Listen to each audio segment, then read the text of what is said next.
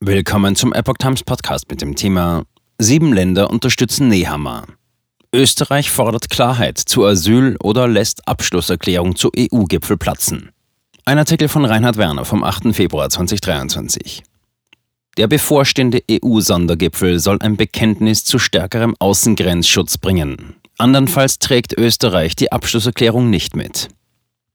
Österreich will im Rahmen des bevorstehenden EU-Sondergipfels auf konkrete Schritte hin zu einem wirksamen Außengrenzschutz dringen. Der am Donnerstag, 9. Februar beginnende Gipfel wird sich vor allem mit der Problematik rund um die Migration befassen. Bundeskanzler Karl Nehammer hat sogar angedroht, die vorgesehene gemeinsame Abschlusserklärung der Mitgliedstaaten nicht mitzutragen, sollte es bei leeren Worthülsen bleiben. Schreiben an von der Leyen und Michel.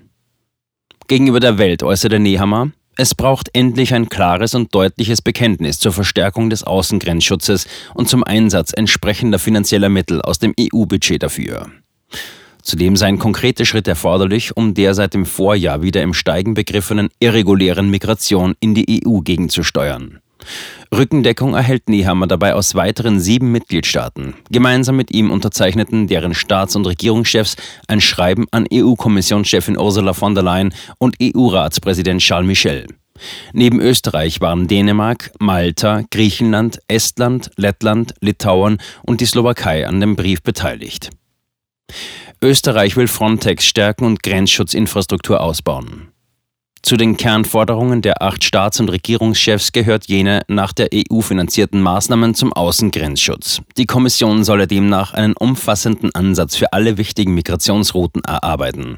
In weiterer Folge seien die der Grenzschutzagentur Frontex zur Verfügung stehende Infrastruktur sowie die Luftraumüberwachung im Bereich der Seegrenzen auszubauen. Frontex solle seine zentrale Rolle in vollem Umfang wahrnehmen. Dies umfasse auch den Bereich der Rückführung und geeignete Maßnahmen in Drittstaaten, um ihre irreguläre Grenzübertritte zu verhindern. Die Agentur Frontex gilt ihres Gebarens in der Vergangenheit wegen als umstritten. Anfang des Vorjahres war der damalige Chef von Frontex, Fabrice Leggeri, zurückgetreten. Er musste einräumen, dass sich seine Organisation an der Vertuschung illegaler sogenannter Pushbacks Asylsuchender durch die griechische Küstenwache beteiligt habe. Leggeris Nachfolger Hans Leitjens sprach Ende des Vorjahres von Praktiken aus der Vergangenheit. Künftig wolle man Vertrauen zurückgewinnen. Gegenwärtiges Asylsystem sei zerrüttet. Nehammer und die Regierungschefs der sieben weiteren Unterzeichnerländer fordern hingegen schärfere EU-Außengrenzschutzstandards.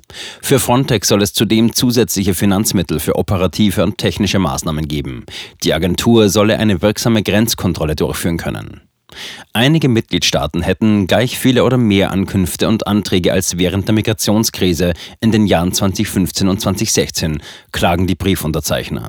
Das gegenwärtige Asylsystem sei zerrüttet. Es profitierten davon vor allem die zynischen Menschenschmuggler, die aus dem Unglück von Frauen, Männern und Kindern einen Vorteil ziehen. Nehammer und seine Unterstützer fordern zudem schnellstmöglich Fortschritte beim gesamten EU-Migrations- und Asylpakt. Der Schengen-Grenzcode sei zu revidieren. Außerdem müssten die Mitgliedstaaten sich verbindlich auf Gesetzesvorhaben einigen, welche die Situation bei der Migration adressieren. Vorrang gegenüber Asylsuchenden haben, sollten Menschen, die internationalen Schutz benötigen. Dazu gehörten Ukrainer, die im Lichte der russischen Aggression vertrieben worden seien. Nicht alle Asylsuchenden bleiben in Österreich. Kanzler Nehammer hatte der EU bereits im September des Vorjahres ein Scheitern ihrer Asylpolitik attestiert.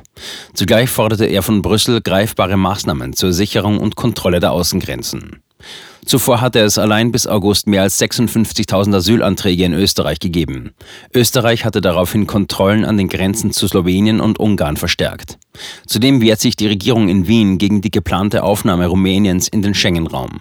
Vor allem Personen aus Indien, Pakistan, Marokko oder Tunesien hätten im Vorjahr häufig Asyl in Österreich beantragt. Die Aussicht, Asyl gewährt zu bekommen, ist in diesen Fällen erfahrungsgemäß gering. Chefredakteur Richard Schmidt rechnete auf Express.at vor, dass Österreich in einem Monat 67,5 Millionen Euro für die Grundversorgung häufig illegal eingereister Asylsuchender ausgebe. Dies sei nur auf der Grundlage des Tagessatzes von 25 Euro errechnet. Behandlungskosten bei Krankheitsfällen oder Security-Personal seien darin noch nicht enthalten. Demgegenüber erklärt Lukas Garleitner-Gerz von der Asylkoordination im Gespräch mit dem Standard, dass diese Berechnung zu pauschal sei. Zwar nutzten derzeit 90.000 Menschen das soziale Netz für Geflüchtete, allerdings seien der Großteil davon ukrainische Kriegsflüchtlinge. Zudem sei das Zivilland vieler Einreisender, die etwa im Burgenland aufgegriffen würden, gar nicht Österreich.